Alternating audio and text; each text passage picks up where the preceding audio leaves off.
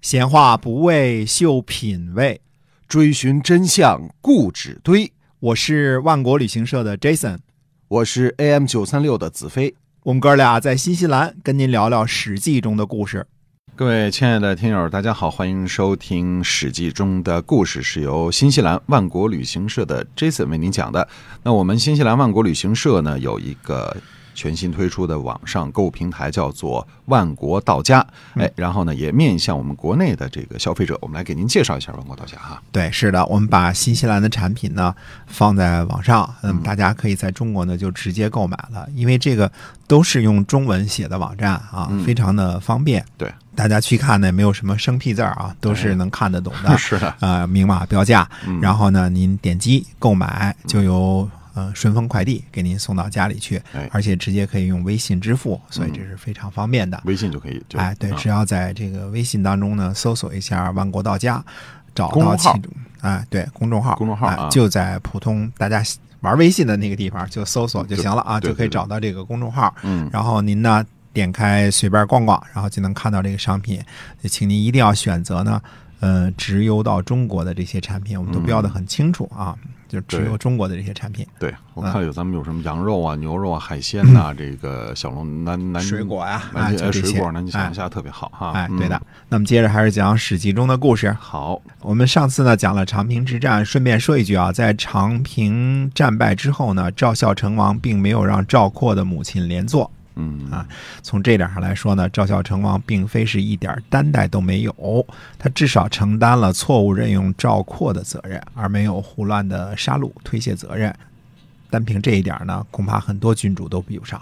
啊，就是说这个嗯赵王并不是一无是处哈。哎嗯，可是这个赵国战败呢，对于赵国的君臣来说呢，无疑是个巨大的震动，嗯因为多少年没有打过硬仗，突然这么惨烈的一下子主力都给消灭了啊！对，这对于天下诸侯来说呢，也是个巨大的震动。嗯强大如赵国，也是禁不住秦国这么哐当一下子，对吧？嗯，虽然这个持续了两年多，将近三年，但是主力军全军覆没这种情况，毕竟不是很多见的啊。没错，东方诸侯的合纵呢，大多数时候呢，只是停留在打嘴炮的阶段啊、就是嘴上说说，嗯嗯、怎么爱你，怎么支持你，你要有事儿，就跟现在我们平常这个小酒馆里经常看见这种，有什么事儿找大找大哥来啊，对嗯嗯，我罩着你啊，哎，喝了二两之后都这么说。嗯， 都这么说啊，什么事儿他都不罩着你，其实 啊对 有时候对人家跑得啊比你还快呢。哎，所以真正你要出钱出力的时候，人家什么时候要那个什么？你出兵不出兵，对吧？嗯你派了两万人来，这是正儿八经的，对吧？？这是呃你给我是出银子啊，嗯出钱啊，这时候才是真正的要劲儿的时候啊！基本都是各自打着自个儿的小算盘、嗯啊，在那儿猫着呢，对吧？对那么长平战败之后呢，基本上是赵国在承受所有的压力，现在呢又面临着秦国说要求割地的压力。秦国呢向赵国索要六个县啊，作为讲和的条件。赵国呢尚未决定，而在这个时候，我们的老熟人儿楼缓从秦国来到了赵国。啊，楼环已经很久没有出场了哈。哎，对的，楼缓本来是赵武灵王的臣子嘛，对吧？嗯这是我们说的是公元前三百零几年的事儿，对吧？嗯那个时候经常讲楼缓，对现在已经过去了四十年了，对吧？哇啊，嗯现在是公元前二百六十年了，所以根本就，呃，好久没听到他老人家的消息了。他被这个最初他是被赵国派去秦国。但是后来在秦国做官很多年了，估算起来，楼缓现在已经至少应该六七十岁了吧？嗯，那么赵孝成王呢，就和楼缓记忆割地与否的事儿，询问他到底是割地呢，还是不割地。哎，那楼缓是怎么回答的呀？楼缓是先王赵武灵王的旧人儿，但是已经客居秦国多年了，这身份呢很尴尬。呃，赵王呢也在试探楼缓这个时候来赵国的目的如何。呃其实这点呢，楼缓也很清楚，所以楼缓呢采取的是以退为进的策略，他就辞让说：“他说这个。”可不是人臣所能够知道的事情。那赵王说呢，说即便是这样，请您从客观的角度，呃，谈谈您个人的见解。啊，那么这样的话，楼缓就不能不说了哈。嗯哎，是的，楼缓呢还是战国策士的风格，就开始讲故事。嗯，战国策士都是这一套啊。嗯，楼缓说呢，大王听说过公府文伯母亲的事情吗？公府文伯呢在鲁国做官，病死了。为他熏死的自杀的姬妾呢，就有十六人之多，但是他的母亲呢却不肯哭。呃，随嫁的这个妇人呢，就对这个母亲说：“说哪有儿子死了母亲不哭的事儿呢？”公府文伯的母亲说呢：“说孔夫子是鲁国的贤人，被迫离开鲁国，而这个人呢不去追随。现在他人死了，为他殉葬的妇女有十六人之多。也就是说呢，他对长者凉薄，而对自己的女人更加亲厚。那么罗缓这个时候讲这个故事是什么意思啊？楼缓说呢，说如果从母亲的角度来说呢，她是位贤良的母亲；如果从功夫文博女人的角度来说呢，她是在嫉妒。同样的语言，因为说话的人不同呢，人心里的看法就会改变。如今呢，微臣刚刚从秦国来，说不割地。那不是好的计策。如果说割地，就害怕大王以为呢是微臣是在为秦国着想，所以微臣呢不敢说。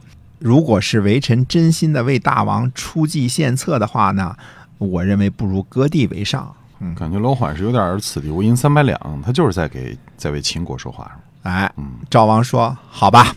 啊，看来这个此地无银三百两还是管用”的。哎，那么于青呢，听说过这事儿之后呢，就去见赵王。赵王呢，就把楼缓的话呢，告诉了于青。